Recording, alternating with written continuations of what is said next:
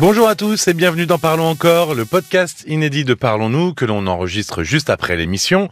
Je suis Paul Delair et pour m'accompagner dans ce débrief, Caroline Dublanche. Bonsoir Caroline. Bonsoir Paul. Estelle a un enfant de 6 mois qu'elle a pu avoir euh, grâce à un don d'ovocytes euh, qu'elle a fait à l'étranger, en Russie, puisqu'elle l'a dit. Et dans ce pays, euh, la loi permet à l'enfant de retrouver la donneuse à ses 18 ans. Estelle craignait donc que son fils puisse un jour vouloir retrouver cette donneuse. On la sentait très angoissée à cette idée. La grossesse, la naissance, ce sont des périodes pendant lesquelles on se pose beaucoup de questions, non? Ah, forcément. Euh, bien sûr, euh, il y a beaucoup de remaniements psychiques à ce moment-là. Euh, mais derrière l'angoisse d'Estelle, il y avait beaucoup de questions. qui est la mère de l'enfant ainsi conçu hein, par don d'ovocytes Celle qui donne ses ovocytes ou celle qui porte l'enfant?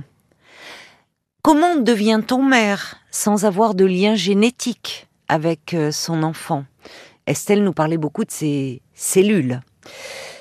Quelle place euh, donner à cet enfant dans la lignée euh, transgénérationnelle? Comment euh, l'y inscrire?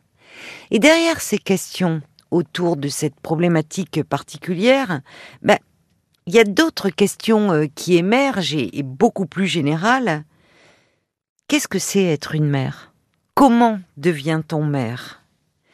Et on se rend compte que la maternité n'est pas euh, seulement un processus physiologique. Euh, c'est aussi un, processus euh, psychique.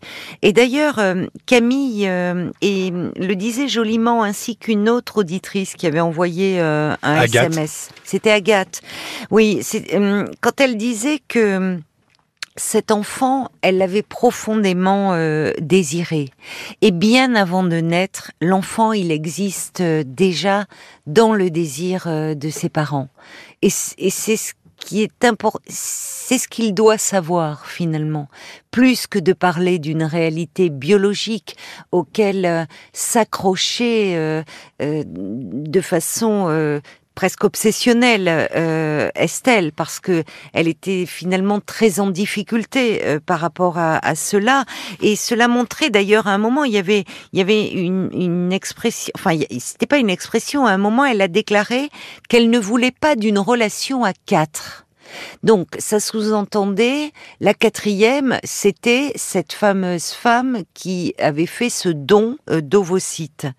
Et ce qui montrait que dans le monde intérieur d'Estelle, la donneuse était vécue comme une rivale. Elle était là. Elle était là, en fait. Elle était tellement présente qu'Estelle avait bien du mal à investir ce lien d'attachement ce qui est compréhensible puisqu'elle nous l'a dit à un moment et c'était un cri du cœur. Elle avait peur de perdre cet enfant et qu'à l'âge de 18 ans, il veuille retourner en Russie, retrouver, euh, selon elle, ses racines, sa mère.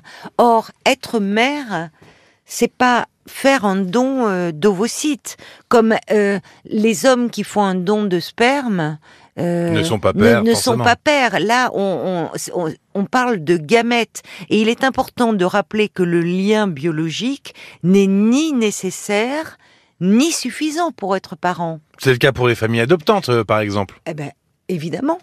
Ça, alors, ça voudrait dire, on voit à quel point euh, des, les, parents adoptants, avant que l'enfant soit là, trouvent leur place au sein du couple il est pensé cet enfant. Oui, c'est un parcours il intellectuel. Est désiré, c'est un parcours en fait psychique. Et d'ailleurs, on se rend compte que souvent euh, les, les, les enfants adoptés finissent par ressembler euh, à, leur, euh, à leurs parents.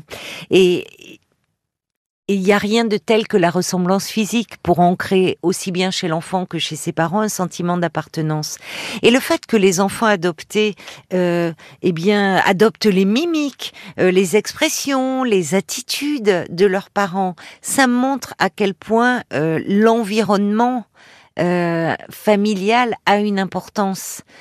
Estelle, finalement, il y avait derrière sa question la question de le débat, le fameux débat de l'inné et de l'acquis.